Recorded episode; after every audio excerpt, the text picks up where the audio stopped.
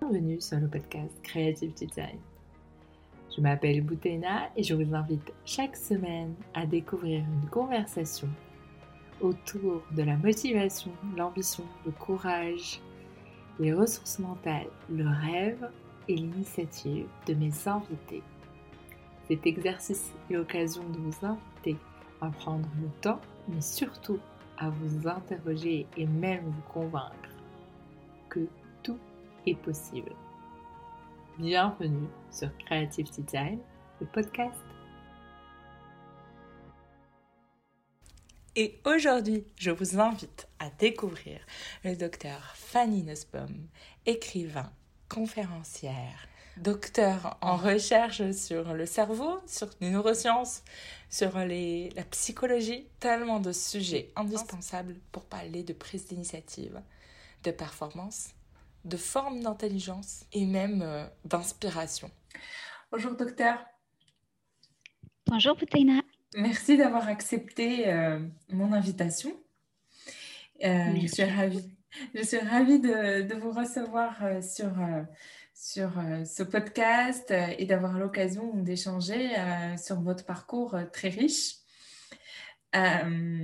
Pour commencer, je, voudrais euh, vous interroger sur euh, comment autant de, métiers ou de parcours sont venus à vous. Vous êtes conférencière, vous, êtes chairwoman, vous êtes auteur, vous êtes euh, chercheur aussi et entrepreneur. Oui. Ça fait beaucoup de casquettes? Oui, oui, oui, ça fait beaucoup de casquette, mais finalement, euh, tous, se rejoignent. C'est toujours autour du, même thème, euh, euh, enfin, du même domaine général et du même thème. Donc, le domaine général, c'est la psychologie et les neurosciences, et le thème, c'est l'intelligence, globalement. Donc, en fait, tout ce que je fais, vraiment dans toutes mes activités, il y a ce point central. Donc comment j'ai comment j'y suis arrivée? Bah, c'est, par plein de, voies différentes. D'abord j'ai une formation de, de, de, psychologue clinicienne, je dirais classique, euh, même si j'étais spécialisée en ce qu'on appelait autrefois la clinique du somatique, c'est-à-dire vraiment tout ce qui touche euh, plus particulièrement au corps, mais euh, euh, voilà, j'ai par ailleurs fait plusieurs formations dans des techniques suggestives comme l'hypnose, la, sophrologie. donc vraiment tous, ces, ces, champs m'intéressent depuis bien bien longtemps. Et puis, je me suis formée en même temps aussi quand j'étais, euh, j'étais à l'université à l'approche systémique euh, de, du, comportement humain en particulier. Donc, euh, voilà, j'ai, ces, différentes formations. Et puis après, ben, c'est pour ma thèse que je me suis spécialisée en neurosciences. En fait, je connaissais rien en neurosciences. et, et je me disais que c'était vraiment bizarre. Enfin, j'avais, vraiment cette, cette idée que je ne comprenais pas comment j'avais fait jusque-là. J'avais déjà un petit, un petit parcours puisque j'avais fait toute ma formation, puis j'étais déjà praticienne, euh, j'avais déjà mon cabinet en psychologie. Et, je ne comprenais pas bien comment, euh, comment on faisait, tous, tous ceux qui étaient dans mon cas, pour, pour parler de psyché sans, sans comprendre le cerveau et sans parler aussi du cerveau. Euh, et donc, quand j'ai eu l'envie de, faire une thèse, euh, bah, naturellement, c'était avec mes premières amours, donc sur, euh, sur l'hypnose. Et, et, en plus, bah, je, me suis dit, tiens, pourquoi pas corser le truc? Et, et je suis allée vers, vers les, neurosciences, donc j'ai dû tout apprendre pendant, pendant ma thèse. Donc, ma thèse, c'est un, un, gros livre avec... une, une, part clinique très, très systémique et l'autre part euh, euh, en, neurosciences et sur une étude que j'avais faite en neurosciences sur l'hypnose et la douleur chronique. Et ça va vous guider parce qu'en fait, euh, j'ai l'impression que cet amour, on va dire, cet intérêt pour le cerveau vous pousse à chaque fois à, pousser encore plus le cerveau hors norme, le cerveau performant, le, le, corps commence toutes ces briques se rajoutent ou cet approfondissement prend encore plus le chemin? Oui, j'ai l'impression que ça, ça, euh, ça, m'aura servi sur plein de plans. Euh, euh, d'abord, simplement, c'est une question d'image, mais c'est important quand même sur le plan d'une sorte de légitimité, parce que c'est sûr que faire, faire des neurosciences aujourd'hui, c'est quelque chose qui est très plébiscité. Donc, et, puis, ce sont des, sont des sciences. Alors, pour moi, la, euh, tout peut être science, euh, c'est la méthode qui est mmh. scientifique avant tout, mais en tout cas, c'est vrai que, que, les neurosciences, c'est une, façon d'objectiver ce qui se passe dans, dans, les pensées humaines, dans le cerveau euh, mmh. humain. Donc, donc, pour, pour cette, cette légitimité, c'était important. Mais au-delà de ça, vraiment, il, y a, des ponts tous les jours entre ma, ma, ma pratique euh, ma pratique psy et, euh, et ma, les, les, liens que je peux faire avec, euh, avec le cerveau, l'activité cérébrale, enfin tout ce que, tout, tout ce que je, je connais aujourd'hui. Et puis même en entreprise, donc je, je suis pas seulement entrepreneur parce que j'ai créé le, centre Psyrène, qui est un centre de, psychologie et neuropsychologie, mais aussi parce que j'interviens en entreprise mmh pour, en, en, neuromarketing et donc là, c'est vraiment une, complètement autre facette du comportement humain et du cerveau humain que, que j'aborde et qui est, aussi passionnante. Enfin, pour moi, tout est, tout est en lien. C'est intéressant parce qu'en fait, euh, le cerveau humain de, a aujourd'hui différentes facettes. C'est un objet de recherche, mmh euh, aussi quelque chose qu'on souhaite imiter donc un futur produit, ou quelque chose euh, qu'on souhaite euh, attirer. Oui, exactement. Et, pourtant, c'est quelque chose de très mystérieux. C'est quelque chose de très mystérieux. Euh, encore, pas, tant que ça. enfin, voilà, on sait à peu près ce qu'on ne sait pas. Alors, dites-nous qu'est-ce qu'on ne sait pas. Euh, bah, ce qu'on ne sait pas, euh, c'est euh, jusqu'où. Enfin, si, alors là, il y, a une étude qui est sortie récemment sur, sur les limites de la plasticité cérébrale, mais voilà, jusqu'où jusqu'où va la, plasticité cérébrale. La, la, grande question de la conscience. Mmh. Euh, qu'est-ce que qu'est-ce que qu'est-ce que la conscience comment euh, euh, comment on peut être conscient des choses et être conscient des choses? Est-ce que ça veut vraiment dire les faire en conscience? Mmh. voilà il y, a beaucoup de choses qu'on ne sait pas mais on on, a des pistes quand même sur, mmh. sur comment chercher, vers où chercher. Donc, euh, enfin, je, suis assez optimiste. Je pense que, je, pense que, que, le temps nous aidera. Enfin, euh, voilà, c'est pas. Euh, donc, bah, assez mystérieux. En, fait, je crois que. qu'il ne faut pas confondre le mystère et la complexité. Oui. on sait que le, le, le cerveau, pardon, c'est un organe complexe. et complexe dans le sens où, euh, bah, vous le savez, hein, il y a, y a, euh, à peu près pour un cerveau en bonne santé, euh, je dis à peu près, mais je vais dire un chiffre assez précis, à peu près 86 milliards de, neurones, avec autant de, de, des, un, un, nombre, pas, infini, mais incroyable de connexions. Euh, donc, euh, euh, évidemment que pour, pour faire pour la même expérience, votre, le chemin cérébral que votre cerveau adoptera par rapport au mien, ça sera, sera différent. Et, et, et, c'est comme ça, enfin, ce, ce petit exemple-là, il vaut pour toutes les expériences que vous pouvez faire dans une journée et même dans une vie. Donc, bien sûr, ça complexifie les choses. Et ce qui mmh. complexifie encore plus les choses, c'est l'épigénétique. Mmh. C'est le fait que euh, vous et moi, nous, nous soyons nés avec... Euh, euh, voilà, avec un, on va dire une, une, certaine forme d'expression génétique, mais que cette expression génétique, elle va se, se modifier euh, au cours de notre vie en fonction des expériences qu'on va faire et que du mmh. coup on va, on va transmettre euh, vous et moi à nos enfants euh, cette, ce, cette, cette, codification ou cette expression modifiée, inhibée mmh. ou excitée en fonction de, de, ce qu'on aura vécu. Mmh. Donc, c'est plus aussi figé que ce qu'on pensait autrefois, mais ça, ça, complexifie encore la compréhension de, de, de l'être humain. Et puis, il y a, je vous disais, je vous parlais de la question de la conscience, la conscience, l'inconscient.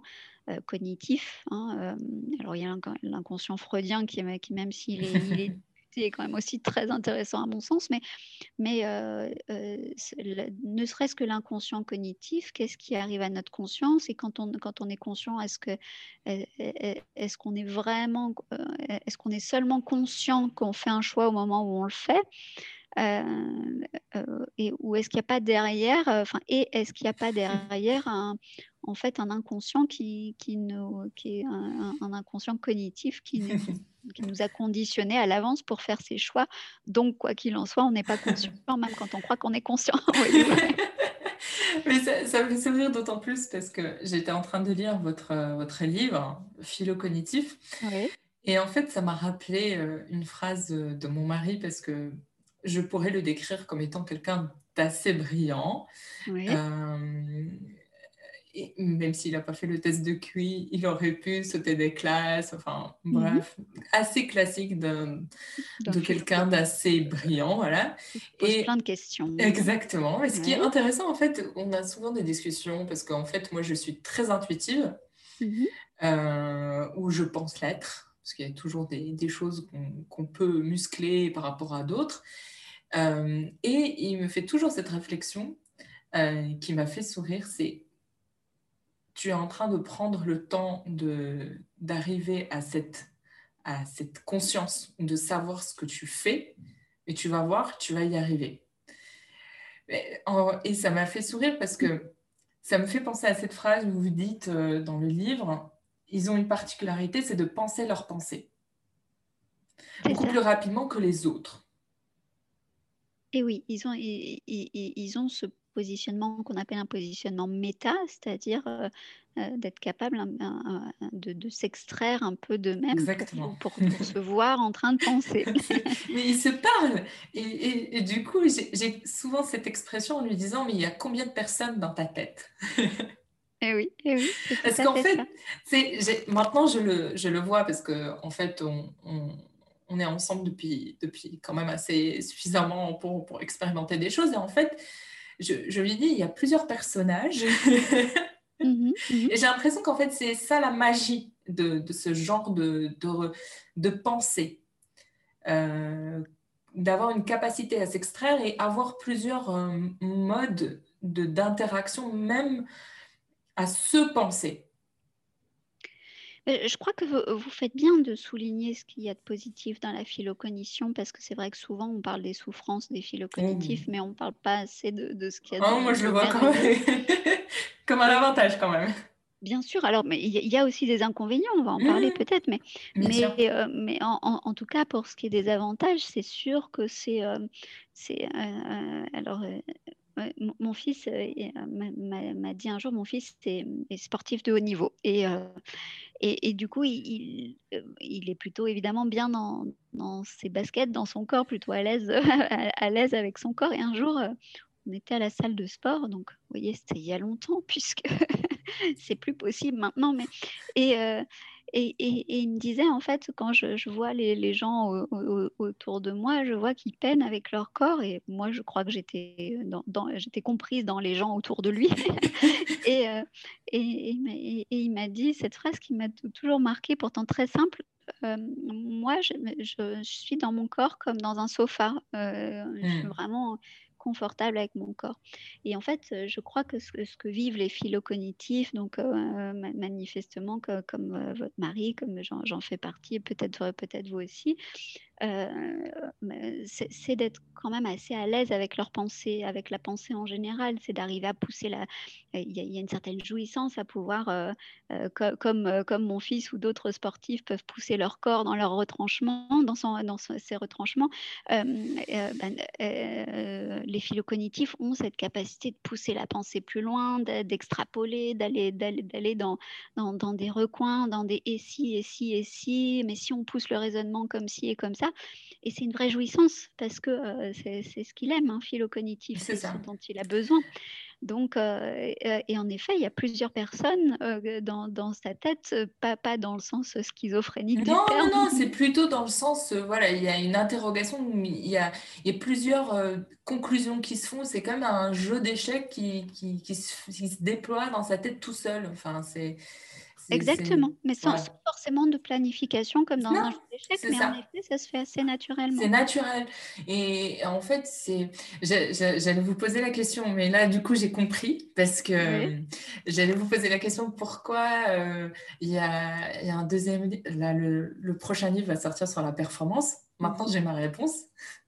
Ah, alors, c'est votre, c'est l'intérêt de la compréhension de vos, avec votre fils, j'imagine, ou je comprends, ou je, je déduis. Ah bah, mon euh, fils, euh, mon fils, c'est Dieu, vous voyez. Euh, comment vous dire C'est intéressant parce qu'en fait. Euh, même dans Philo Cognitif, vous avez écrit, euh, vous commencez comme ça, je ne sais, pas si ça parlait de vous, euh, c'est que quand on a l'habitude d'être entouré de personnes philo-cognitives, en fait, on est, on est à l'aise et, on les comprend de manière intuitive. Et, du coup, et, en fait, quand je, je, parlais à mon mari souvent, en fait, j'ai commencé à le comparer même à des sportifs.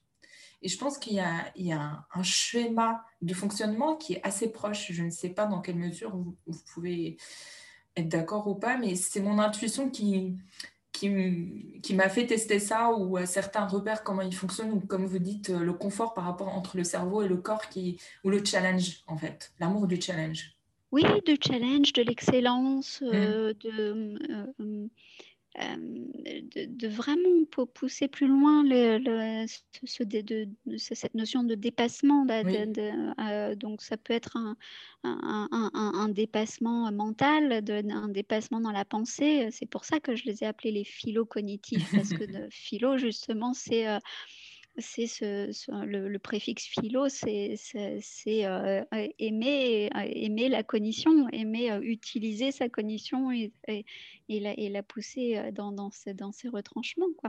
Donc, en, effet, il y a, euh, je trouve, une, une analogie, mais euh, c'est pas tout à fait pour ça que j'ai voulu parler des performants. Alors, bien sûr, mon fils est central dans, ce choix, mais, mais pas seulement. je, donc, je, vous en parlerai après. Mais en tout cas, voilà, ce, terme philo-cognitif, c'est pour ça aussi que je pense qu'il est vraiment le plus adapté par rapport à euh, surdoué au potentiel précoce et même, euh, et même le zèbre de ma copine Jeanne, Jeanne Siofachin, euh, parce que disons, vous n'allez pas dire de, justement d'un sportif, si je vous dis mon fils est sportif, vous n'avez pas, j'ai pas besoin de vous dire il est performant. Alors je vous ai dit il est sportif de haut niveau, mais ça c'était pour, pour, pour, donner, pour donner encore plus la, dimension de ce qu'il faisait, parce qu'il est tellement extraordinaire mon fils. mais mais, mais si, si, je vous dis mon fils est sportif, vous n'avez pas besoin de, de, de, de d'autres qualificatifs pour comprendre que, que, qu'il est probable, probablement meilleur en sport que la plupart de, ses congénères. Donc, euh, quand on dit que quelqu'un est créatif ou quand on dit euh, c'est un artiste ou je sais pas, il est, euh, c'est un, c'est un, c'est quelqu'un qui, qui a un esprit logique. Bah, vous comprenez que c'est toujours un peu mieux que, que la plupart des, autres, que la moyenne des, autres. Donc, on n'a pas besoin de mettre au potentiel de quelque chose. Est-ce que c'est un aspect que je, que je voudrais creuser avec vous C'est la question de la, de la compétition ou de la comparaison? Ben, on est forcé de se comparer. Comme, déjà, ne, serait-ce qu'en sciences, euh, en, neurosciences pour ce qui est de mon, de, mon domaine, ben, on est obligé de comparer. On, va comparer un groupe à un autre. On va comparer un groupe de philocognitifs par rapport à un groupe de personnes qui ne sont pas philocognitives. Donc, on, est obligé de, dire par rapport à quoi, à qui. Quand, si, si, vous me dites, moi, je suis plutôt littéraire, ben, je comprendrais que vous êtes, que, que, que, vous êtes déjà par rapport à vous-même, par rapport aux autres, vous, donc vous comparez, on va, euh, par, par, rapport aux autres matières ou aux autres disciplines, bah, vous êtes mmh. meilleur en, sur, le plan littéraire, mais euh, on, comprend aussi de façon implicite, si vous êtes plutôt littéraire, on comprend aussi que vous êtes un peu meilleur que les autres. Euh, de, ça ne veut pas dire que vous êtes extraordinaire, mais alors, vous, vous, vous l'êtes certainement. quand, on dit que quelqu'un qui est littéraire, on n'a pas besoin de dire au potentiel de littérature. Vous voyez, on va dire. Voilà, donc c'est pour ça qu'un philo cognitif, bah, c'est quelqu'un qui, globalement, ça ne veut pas forcément dire qu'il est extraordinaire, mais que globalement, il utilise un, en lui-même, parmi toutes les, tous les domaines de, de, de, toutes les capacités, bah, c'est celle-là, c'est sa mmh. capacité à penser qui, qui, va être mise en exergue. Et puis, bah, par rapport aux autres, il a cette spécificité qui est de, penser, mmh d'être comme dans un sofa pour utiliser mais, avec sa pensée. Est-ce que l'aspect de l'échec, puisqu'on mhm. est dans la comparaison, la compétition par rapport à l'autre ou par rapport à soi, ou par rapport à des objectifs qu'on se fixe, parce qu'ils savent se penser et se penser en tant qu'objectif et de performance, euh, l'échec ne peut, peut être vraiment de l'apprentissage ou être un terrain de frustration Euh, je, vais vous, je vais vous répondre en faisant un, un détour, euh, si vous le voulez bien. Bien sûr. Euh, disons qu'en fait, c'est pas parce qu'on est philocognitif qu'on est, qu'on est meilleur que les autres dans plein de domaines et, et, même vous, connaissez sûrement plein de philocognitifs qui sont de vrais empotés dans la vie. Euh, voilà, a, euh, être philocognitif, c'est juste une capacité, euh, j'allais dire un peu meilleure, parfois c'est beaucoup meilleur, mais, mais globalement plutôt significativement meilleur que la, plupart de ses congénères à penser. Voilà, pour le dire vraiment très vite et très pour, pour Simplement. c'est ça. Euh, et puis, donc, avec, ça, va avec une appétence pour la mmh. pensée, un besoin de tout penser, euh, vraiment des, détails de la vie quotidienne euh, qui, peuvent être insignifiants pour n'importe qui, aux grandes questions de l'humanité. Il y a, il y a une, certaine, une certaine addiction pour la pensée. Quoi. Euh, euh, donc voilà, ça c'est la philocognition. Maintenant, justement, pourquoi j'ai écrit ce, deuxième livre donc, euh, qui, qui, va sortir donc le, 13 janvier prochain, mmh qui s'appelle Le secret des performants, c'est parce que j'ai toujours, probablement du fait de mon fils, une, une, fascination pour la performance. Euh, mais pour les gens performants dans tous les domaines, que ce soit le domaine de, l'entreprise, euh, mmh de, de, l'art, euh, du sport, bien sûr. Et, et, en même temps, à chaque fois que j'ai fait des, À chaque fois, peut-être pas, mais très souvent, quand j'ai fait des conférences, on, m'a demandé, ben, et alors, et justement, les grands peintres, les grands sportifs, et, du coup, avec, avec d'autres experts, entre guillemets, de, mon domaine, euh, bah, on, botte un petit peu en touche dans ces cas-là et on dit, euh, euh, bah, ils sont au potentiel de sport. et, et, et, ça m'allait pas de, de, répondre ça et ça m'allait pas de, de qu'il y ait ce, ce, vide juridique, social plutôt, dans, au, niveau de, des, connaissances sur, sur, sur, la performance. Et on ne on, on fait souvent pas le lien entre la performance et l'intelligence. En revanche, jusqu'à présent, ce qu'on faisait, c'était un lien évident, mais vraiment comme si c'était une, une, évidence entre intelligence et QI. au point que certains de, de, mes acolytes dans, dans, le domaine de l'intelligence ont, même proposé euh, qu'on dise pour parler des, des phylocognitifs, les OQI, et avec dans le champ lexical euh, qui, va avec l'intelligence, c'est ceci, cela. Alors mmh. l'intelligence, mmh euh, est-ce que c'est OQI, pas OQI Est-ce qu'on peut, est-ce que c'est à, partir de combien ça, etc. Et et ça, mmh, jusqu'à présent, je crois même que, certaines de mes, de mes publis euh, scientifiques euh, euh, ont, mis ensemble intelligence et IQ, puisque c'est en anglais, les publis scientifiques. Mais j'étais aussi mal à l'aise avec ça. quand on pense généralement à l'intelligence, alors la plupart des gens vous disent aujourd'hui c'est de l'adaptation. Oui, on ne pense pas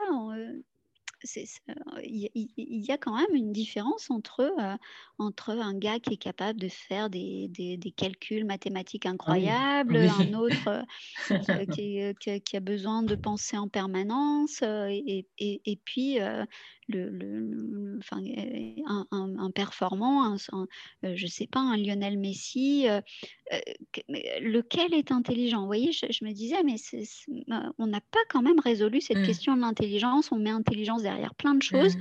mais jusqu'à présent, Lionel Messi, on va pas dire si, si, je vous dis, citez-moi, donnez-moi une liste de personnes intelligentes, vous allez me citer Albert Einstein, des grands philosophes, des grands, voilà, mais euh, et, encore, même, même quand vous citez des intellos, parce que c'est cela qu'on va, qu'on va qualifier d'intelligents et pas les autres, euh, même quand vous citez des intellos, ben, on n'est pas tous d'accord sur l'intelligence. Donc, mmh. cette notion d'intelligence, elle était vraiment... Voilà. Et donc, dans ce, livre, ben, je crois avoir, euh, ça, ça, paraît un peu prétentieux, mais, mais j'ai pas, j'ai pas cette qualité, je, je, le dis de façon ironique, euh, pas cette qualité qui est l'humilité. Euh, je crois être, euh, bah, bah, plutôt consciente de ce que j'apporte et, aussi de ce que je ne peux pas apporter. Donc, ça, va dans les deux sens. Mais voilà, je, pense avoir pu réconcilier dans ce livre l'intelligence avec la performance et puis donner une, définition de l'intelligence qui est complètement nouvelle, enfin que personne n'a jamais entendue, si ce n'est dans, dans, une conférence que j'ai faite il y a, quelques temps avant que, qu'on me dise attention, comme mon éditrice me dise euh, on n'en parle pas tant que le livre ne sort ah oui Dans tous les cas, ça va pas. Je, je, je vous rassure tout de suite. L'épisode ne va pas sortir avant que le livre ne soit disponible. oui, oui, donc c'est pour ça, là maintenant, bon, puis, on, a, quelques jours. Mais, oui, racontez-nous comment, comment ça s'est passé. Déjà, euh, du coup, vous avez commencé à, travailler dessus à travers une conférence, c'est ça? Vous avez commencé avec une conférence et ensuite vous avez enclenché le travail pour, pour faire le, le, le livre. Comment ça s'est passé? Euh, alors, j'avais déjà commencé le livre sur la performance, mais j'avais commencé sauter, quoi, comment dire.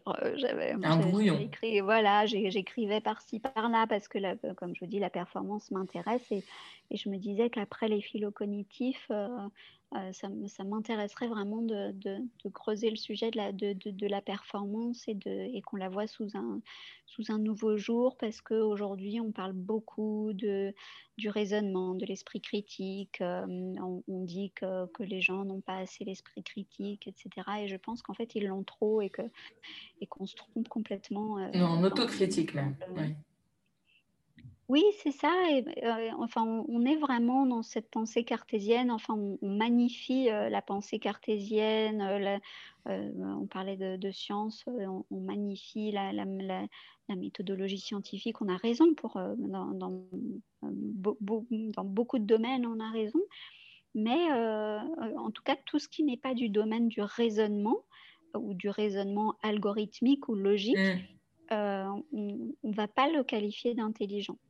Or, euh, je vois des, chefs d'entreprise, notamment, alors là, voilà, pour vous parler de mon, Eureka, euh, enfin, mon Eureka, je l'avais eu un petit peu avant, mais en fait, je devais faire une conférence, c'était en janvier de l'année dernière, une, conférence à Lyon, à la salle 3000, devant plein d'entrepreneurs. Et euh, et je devais parler de, la performance des entrepreneurs. Et, euh, et, et, justement euh, de, de, cette anti-pensée rationnelle de l'entrepreneur. S'il y a des entrepreneurs qui m'écoutent, ils vont dire Ah oui, il y en aura. mais voilà, où je, où je, voulais expliquer que que l'entrepreneur, bien sûr, est, doué de raison comme, comme chacun d'entre nous et l'utilise, mais que, que, globalement, ce qui, ce qui fait de, mieux que nous, euh, quand, je dis l'entrepreneur, c'est celui qui, euh, qui prend des risques, enfin, qui, mmh euh, tout, le monde peut être entrepreneur, même ceux qui, qui ne créent pas une entreprise. ce, qui, ce qui fait de mieux que nous, c'est au contraire de laisser sa, sa pensée, sa, sa, pensée rapide euh, et, plutôt intuitive euh, fonctionner. Et, euh, et, donc là, j'ai expliqué ce que c'était que l'intelligence et que l'intelligence, c'était euh, c'était pas quelque chose d'intrinsèque et que c'était pas le QI, mais que euh, l'intelligence, et je n'irai pas plus loin que ça parce que.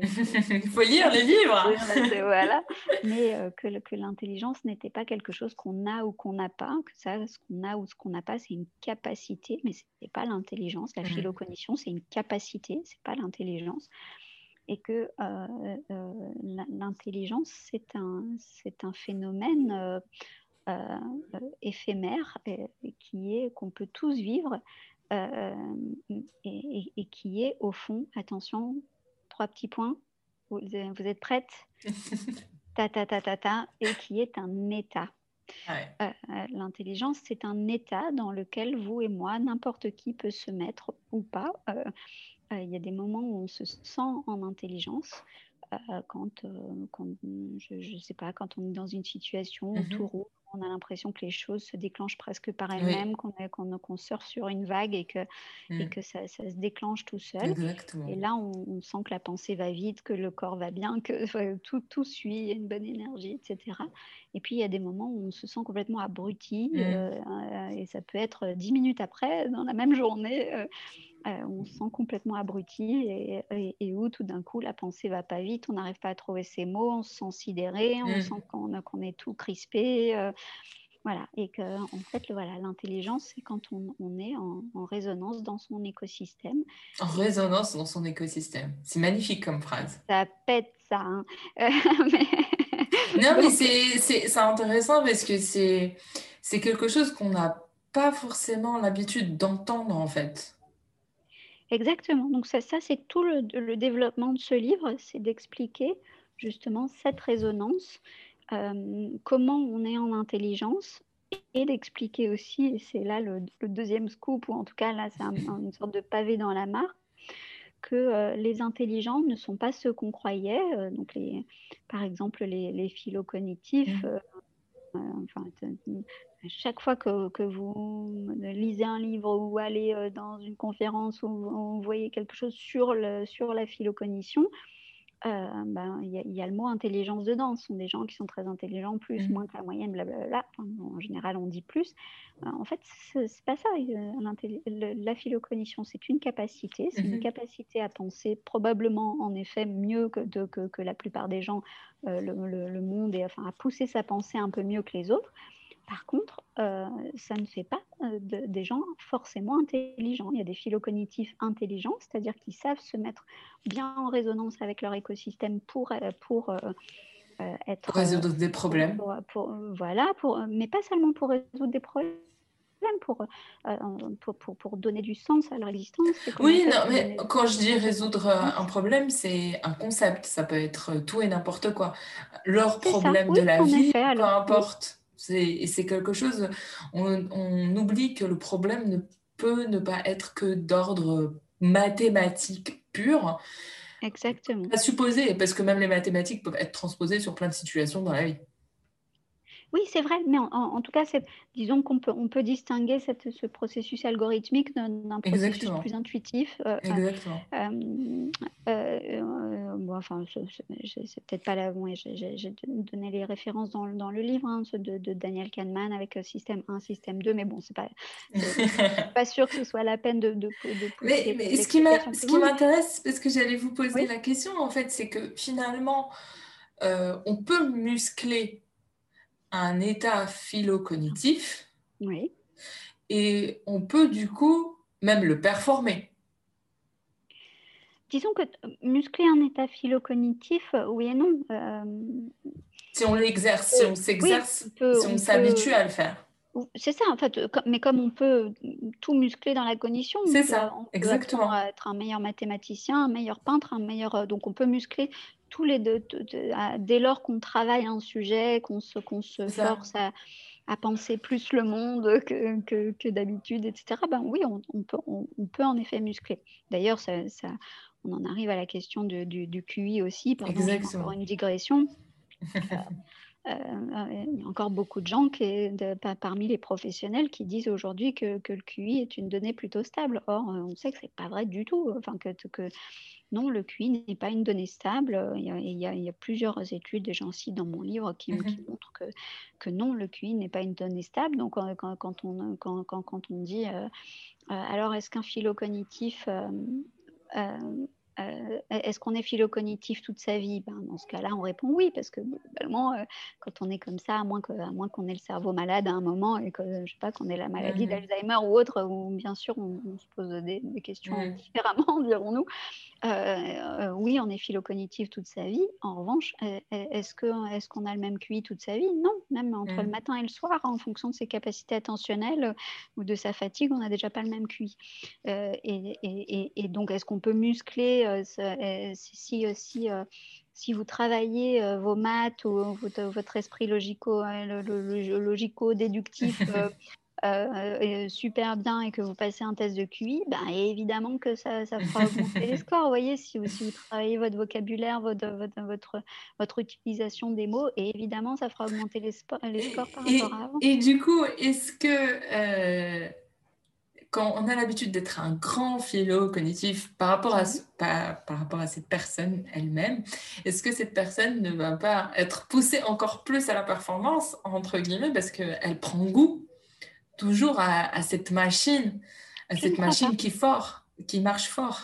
Non, non, il y a, des... Y a des, des, on parle des, des avantages, là, du coup.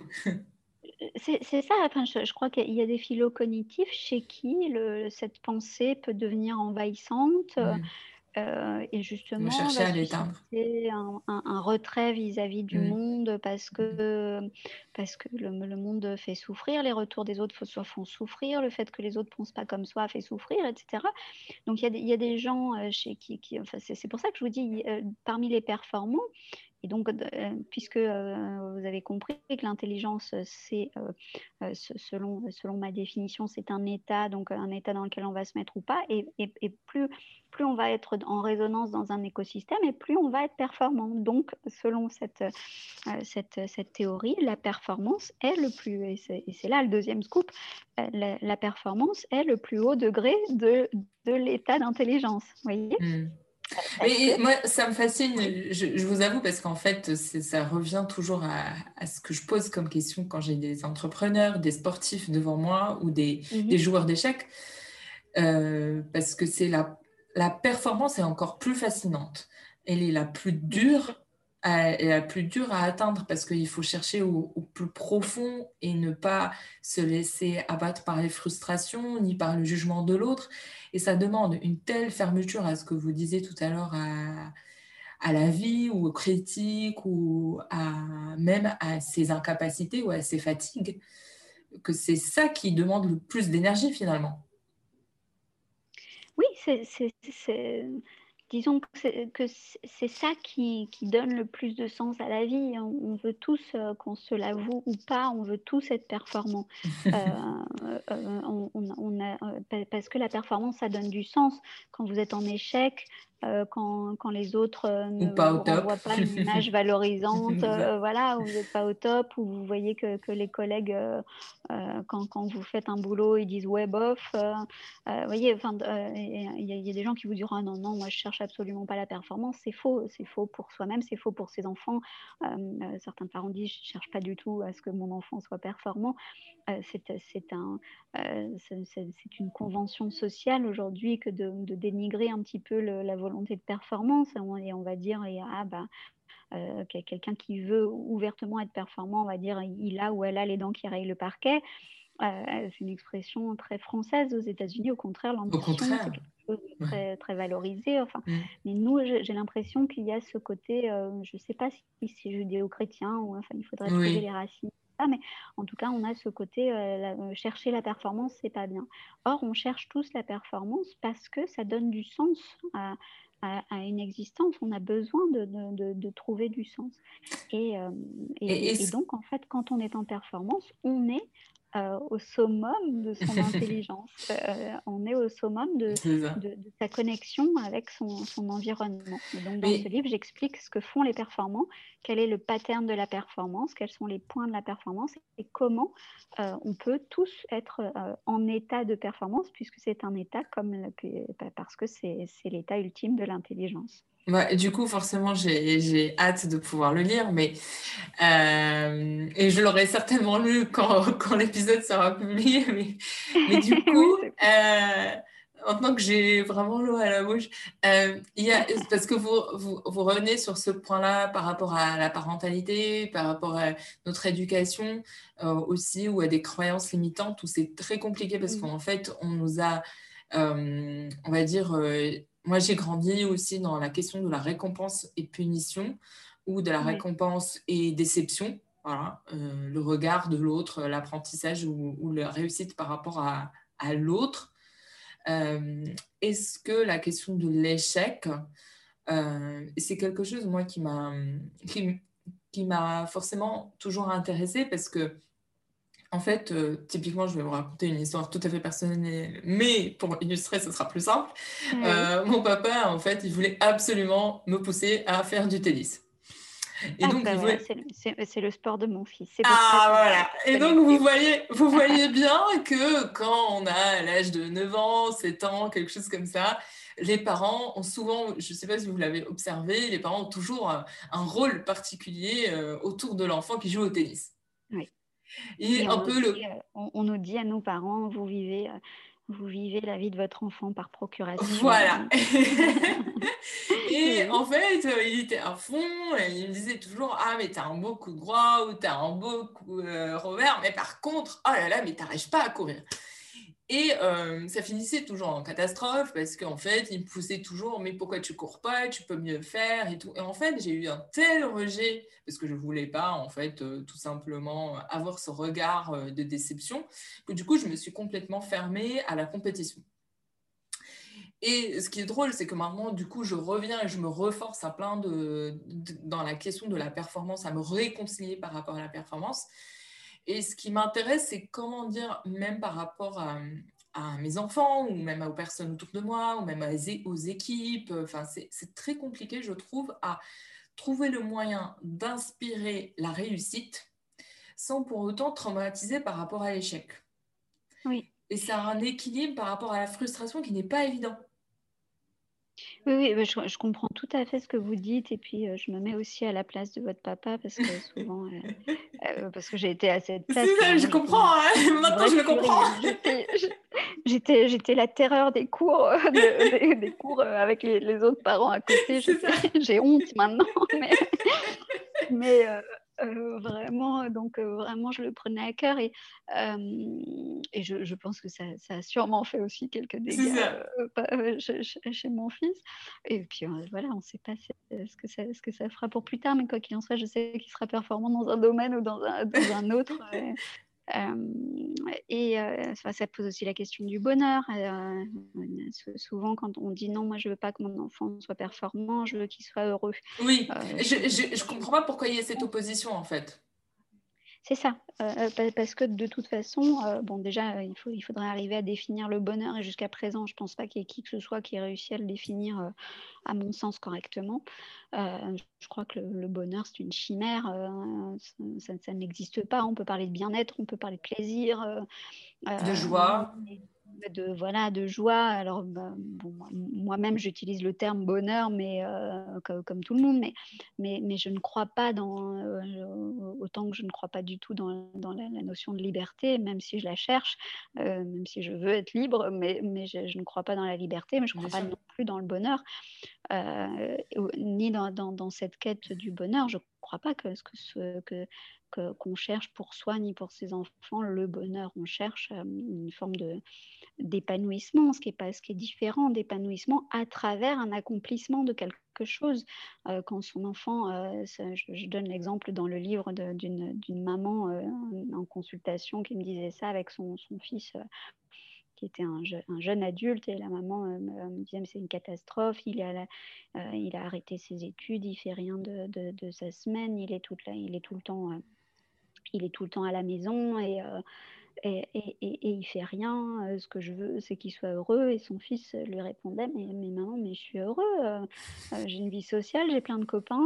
Je, je, je, joue dans des groupes de musique. Je fais partie d'associations. J'aide ma sœur. j'aide mon père à la maison. Fais, je fais le bricolage. Je fais plein de trucs. Je fais la cuisine et tout ça. J'aide ma petite sœur dans ses devoirs. On s'entend tous super bien. Euh, c'est quoi le problème quoi? Le problème, c'est que tu as 20, je me souviens plus quel âge exactement, euh, euh tu as 28 ans et tu es, toujours à la maison, euh, c'est pas possible. Et, et, et, il lui répondait à juste titre, mais c'est toi qui n'es pas heureuse, c'est pas moi.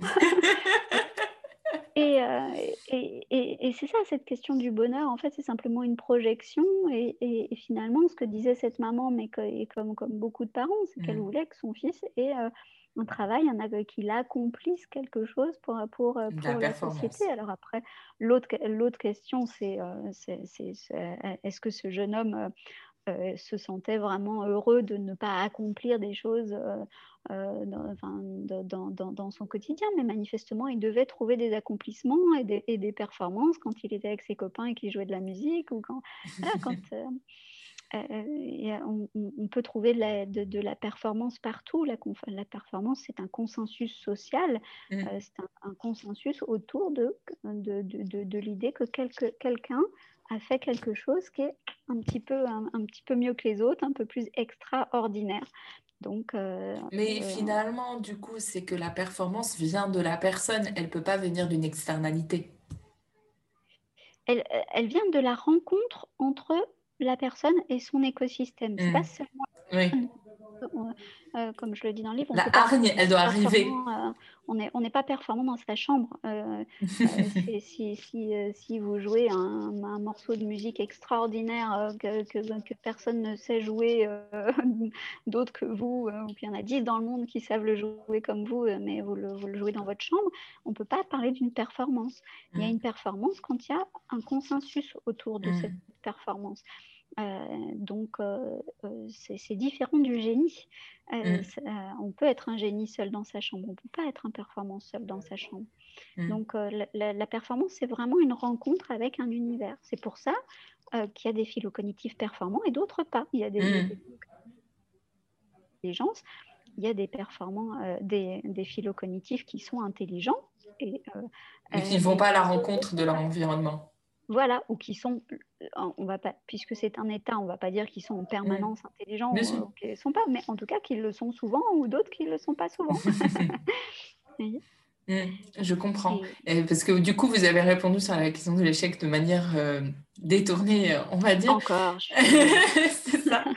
Et il y a une question aussi euh, qui rejoint la question de l'expérience. je ne sais plus où j'avais lu que ils avaient fait une étude euh, de, pour atteindre un certain niveau d'excellence. Euh, c'était un, euh, un, apprentissage musical. Je crois, et si je ne dis pas de bêtises, dans, dans un conservatoire de musique en Allemagne. je ne me rappelle plus de la référence, on va dire, académique. Il faut avoir fait d'heures au tennis. Oui, exactement. Exactement, c'était ça. Est-ce que... Oui, pardon. Et non, mais voilà, c'était est-ce que c'est pertinent ou euh, c'est beaucoup moins euh, le cas que ça? C'est une idée Dans la performance? Oui. Mais, euh, disons que ça fait partie du package. C'est hmm. le. on peut pas, on peut, on, peut pas être performant si on maîtrise pas son, son sujet. Donc il y, a un certain degré de compétence à, à, atteindre. et puis après, bah, il y a tous les gens qui restent au stade de la compétence, tous ceux qui, euh, les, joueurs de tennis qui, ont, qui, auront tapé je ne sais combien de milliers de balles, le, musicien qui aura fait tant d'heures de piano, de, guitare ou je ne sais quoi. Euh, là, on, peut parler d'un certain niveau de compétence. On arrive, on, arrive à être compétent à, ce niveau-là, qui est aussi un, un des états de l'intelligence. Mais après, pour atteindre la performance, il faut autre chose. Et c'est ça ce pattern de la performance dont mmh. je parle avec trois, en, trois points. Il y a trois points de la performance que, euh, pour, pour, lesquels là, les performances, c'est-à-dire ceux qui, euh, des, des, grands sportifs, donc, donc j'ai interviewé euh, dans, dans, ce livre, j'ai interviewé 16 performants. Donc des grands chefs d'entreprise, des, des, grands sportifs, des grands... D'ailleurs, dites-nous comment vous les avez sélectionnés du coup ah bah, c'était un peu réseau et, hasard, hein, j'ai fait, mais, mais j'ai rencontré que des gens géniaux.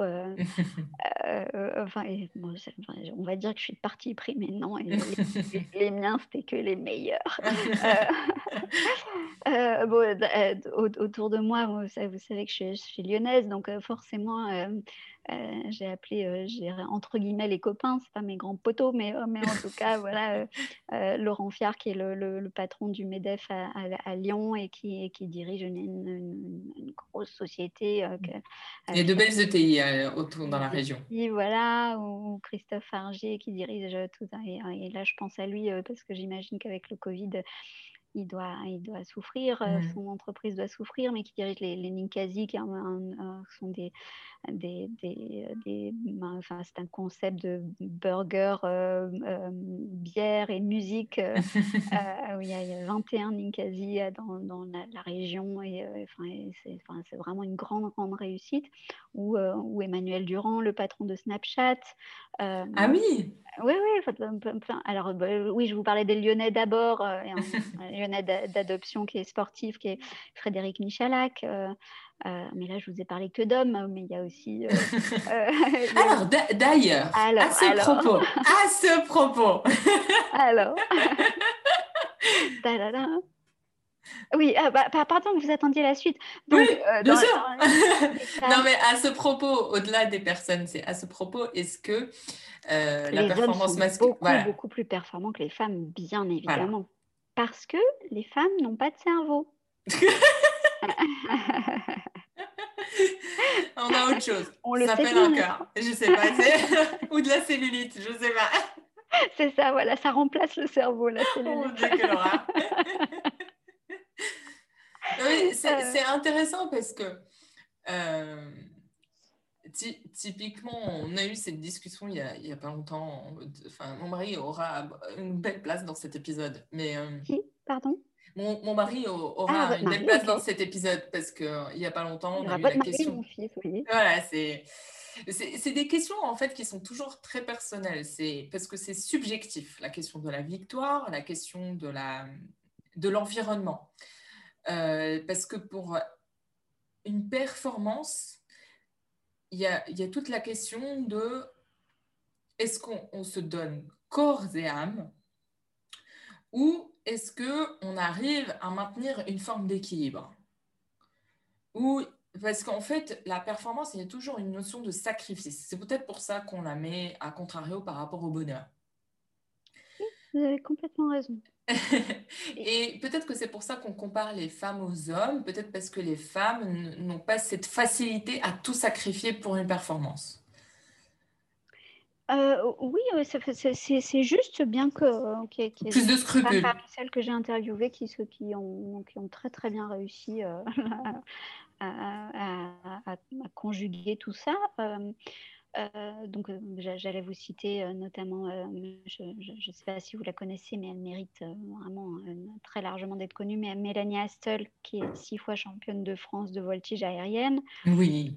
qui au départ n'avait pas eu son bac quand même, ah. et qui est, devenue pilote chez Air France, etc. Enfin, vous voyez, mmh. donc un parcours vraiment incroyable. Je pense, il y en a plein, à, Muriel Toiti qui a créé le, le, le Technion France, euh, le Technion, c'est cette, cette, université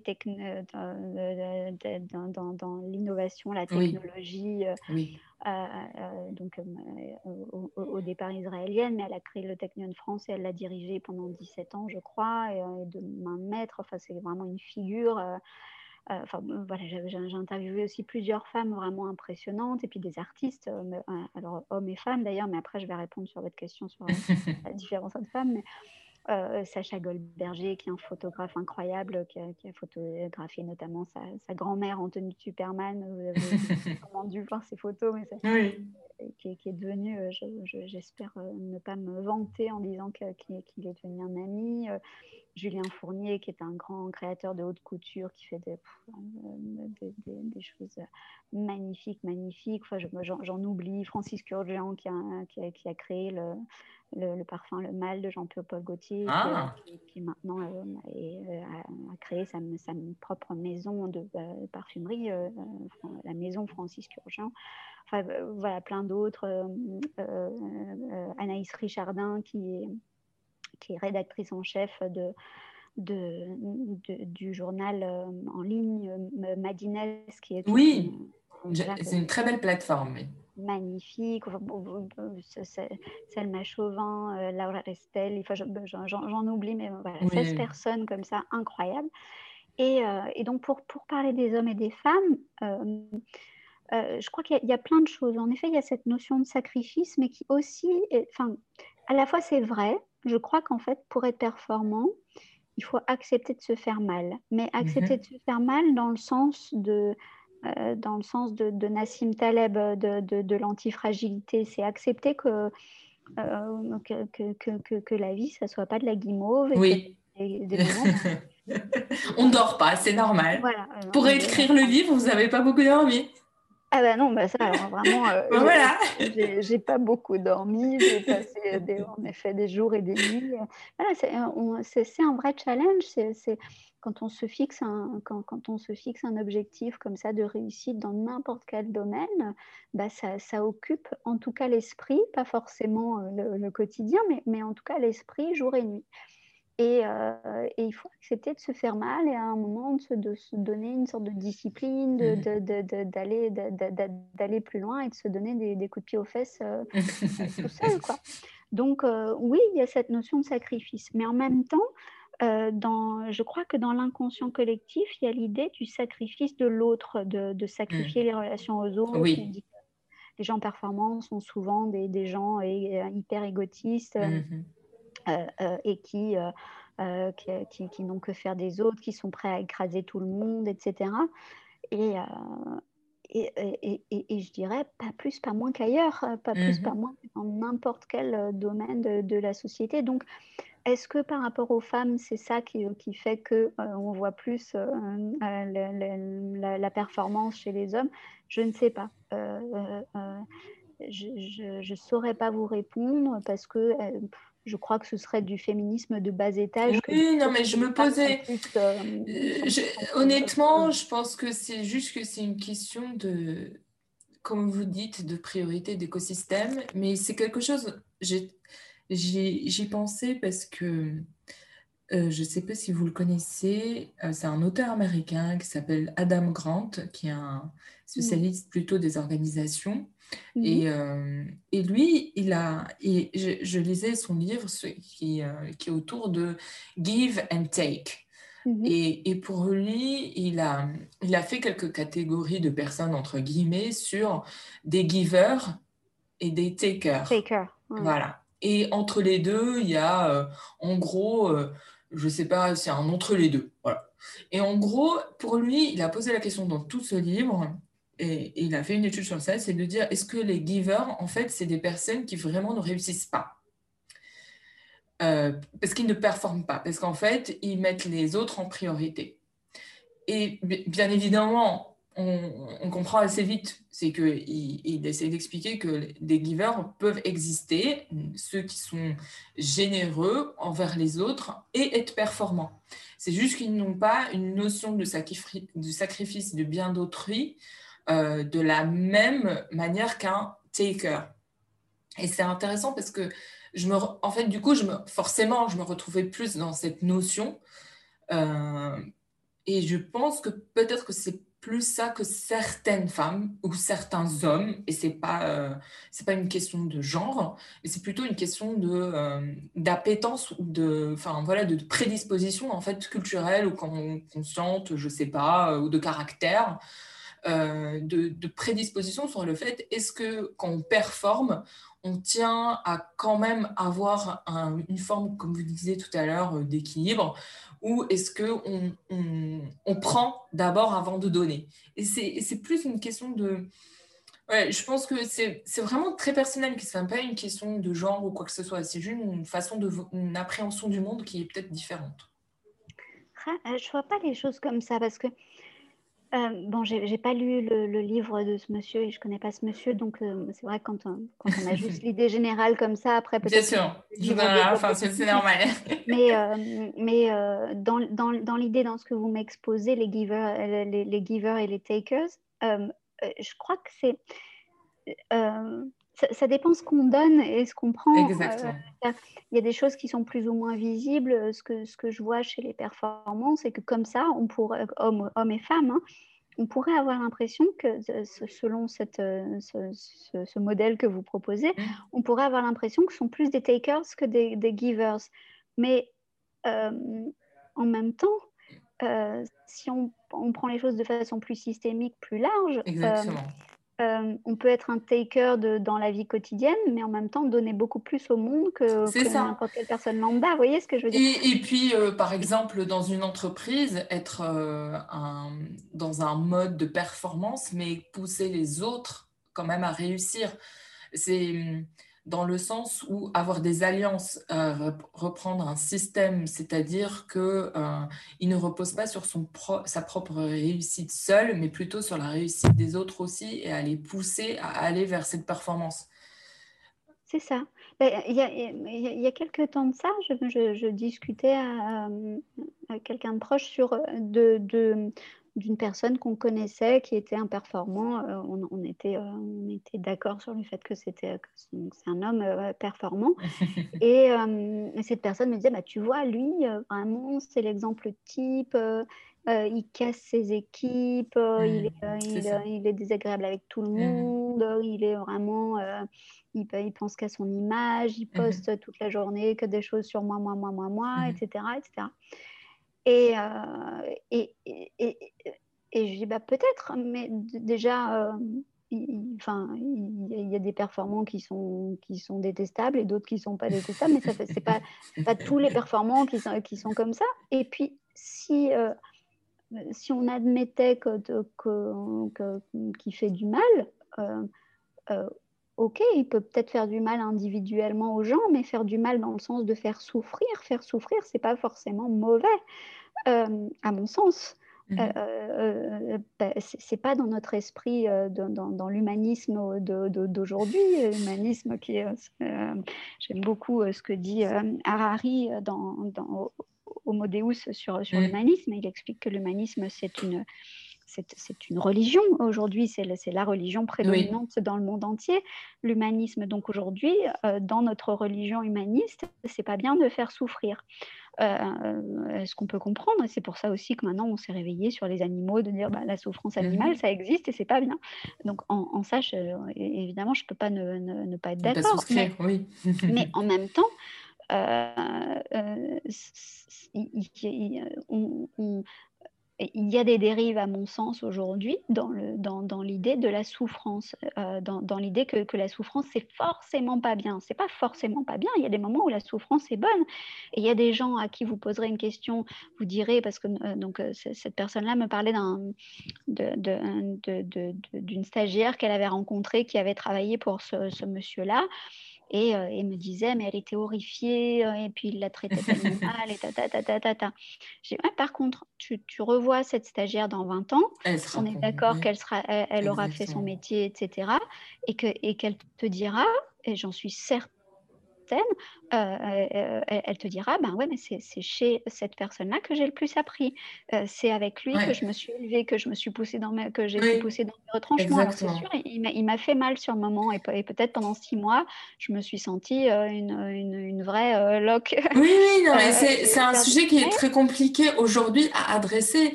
Mais en même temps, si on prend l'exemple de Steve Jobs, toutes les personnes qui ont fait des interviews sur lui disent, enfin, qu'il il les poussait dans des retranchements euh, de performance jamais atteintes euh, et qu'il les questionnait vraiment sur chaque action. C'est ça. C'est Euh, et, peut-être qu'il le faisait avec un gros déficit de communication, c'est ça. en étant en étant désagréable, en étant bon, voilà. Mais, en vrai, tout le monde n'a pas les mêmes outils. Hein.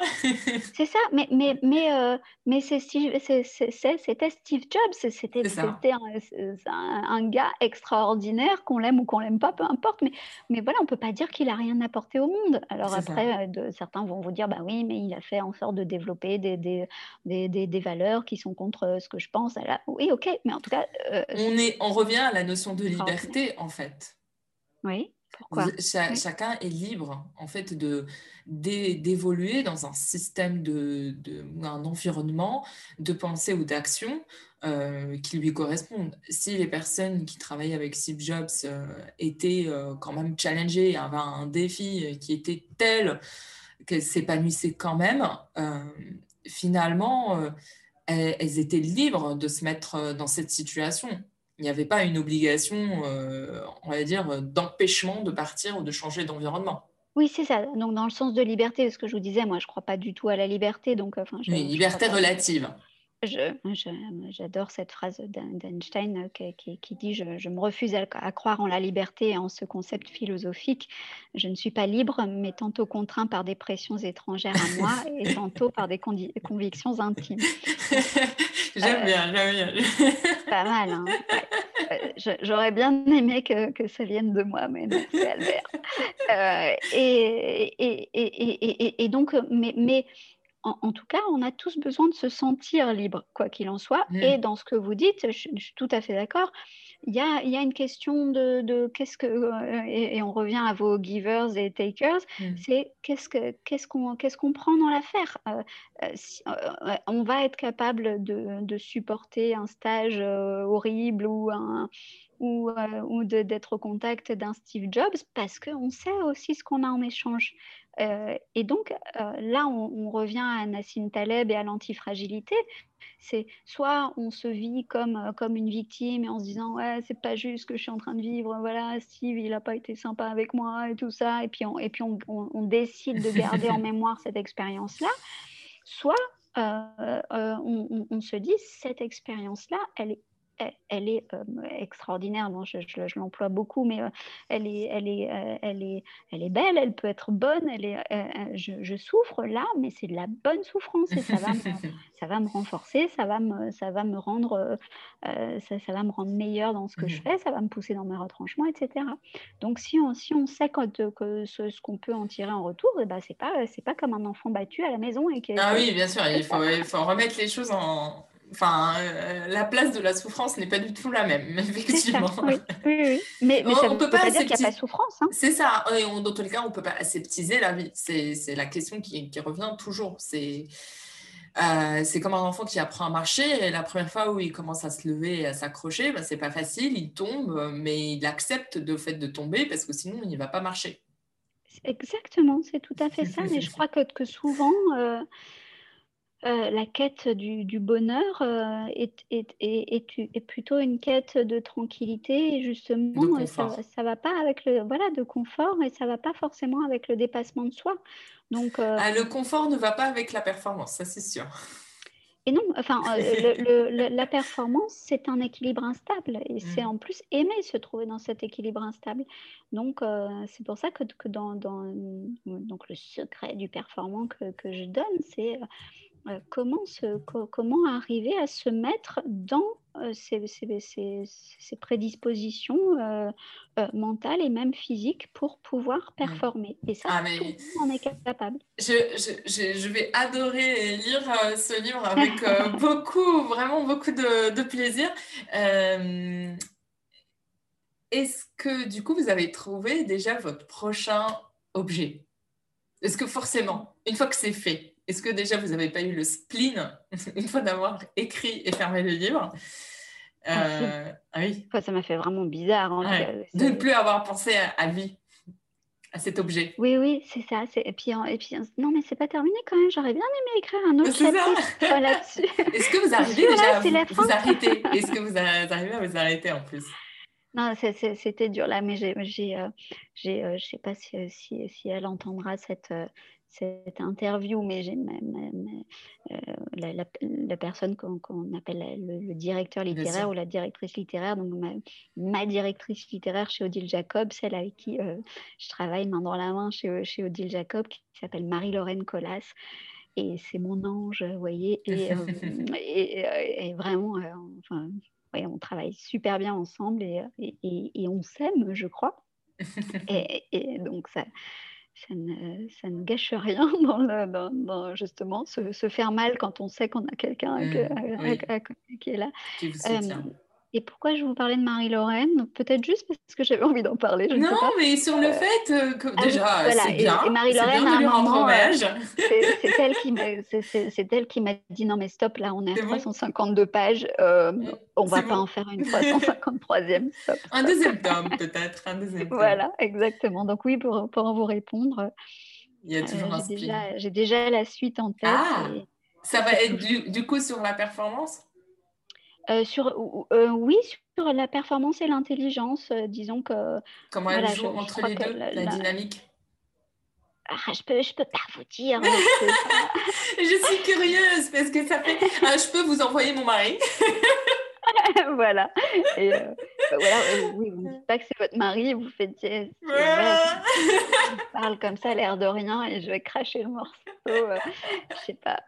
Mais, non, mais, c'est très intéressant.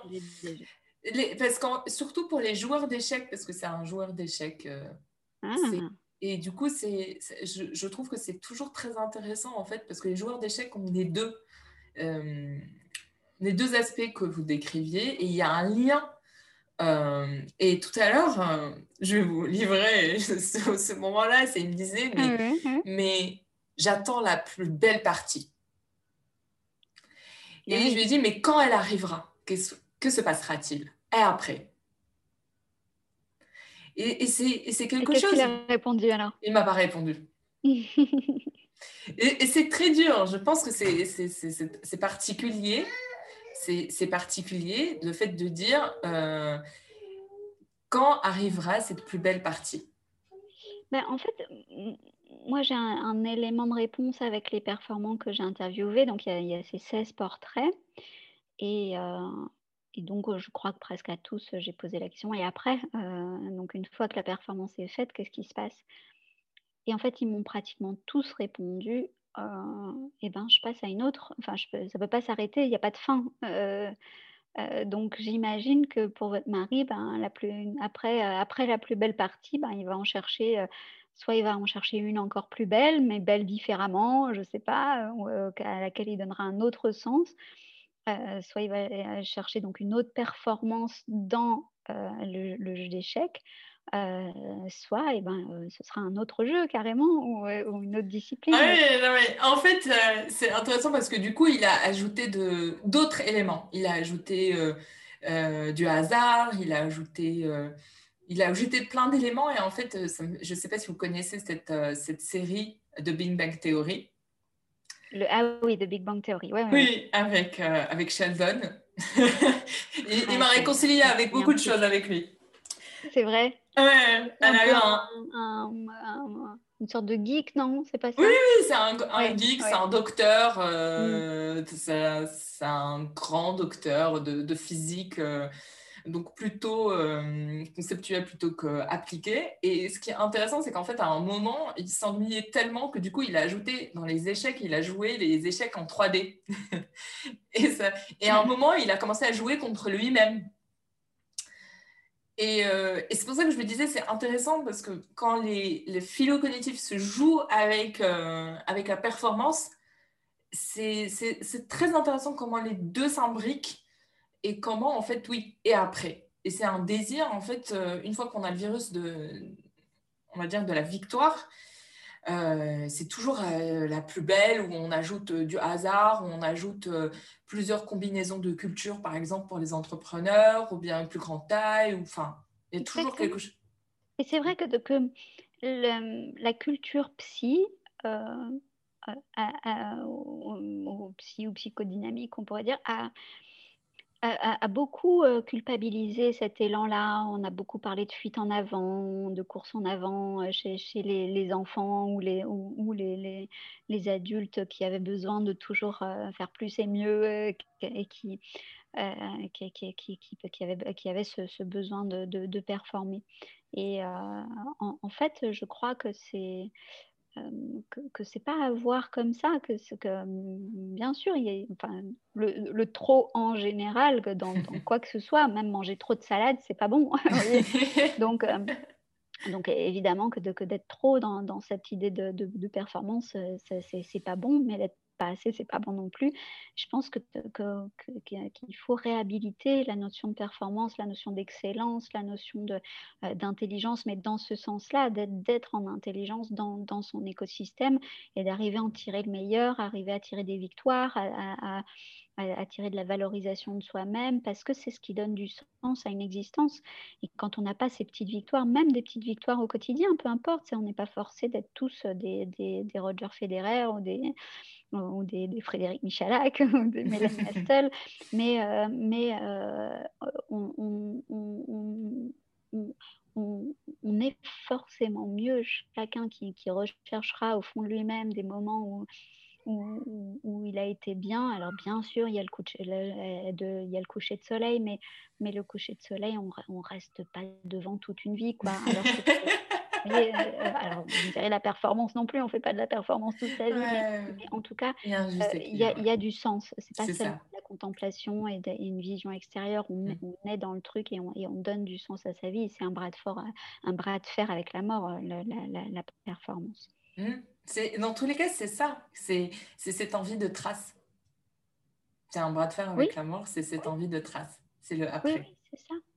et c'est euh, parce que nous, sommes, nous avons tous besoin de, d'être en bras de fer avec la mort. C'est ça, exactement, exactement. Ou de l'embrasser, enfin, mais c'est, de toute façon, c'est la même chose.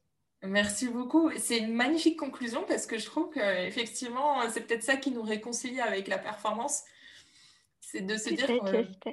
Oui. C'est ça. C'est que voilà, c'est, c'est un moyen auquel déjà on peut accéder, qu'on peut s'entraîner, qu'on n'a pas besoin de se culpabiliser. Et puis qu'au final, c'est ce qui donne euh, ce sel de la vie. Euh. C'est ça. Il y a une méthode et elle est très simple. On va lire votre livre. Tout cette performance. Exactement. Merci beaucoup, docteur. J'espère que cet épisode va vous plaire. Et n'hésitez pas à aller découvrir les livres du docteur, que ce soit Le secret des performants ou les philo-cognitifs. Je vous mets le lien pour y accéder dans le descriptif du podcast. Et je vous dis à bientôt pour de nouvelles aventures.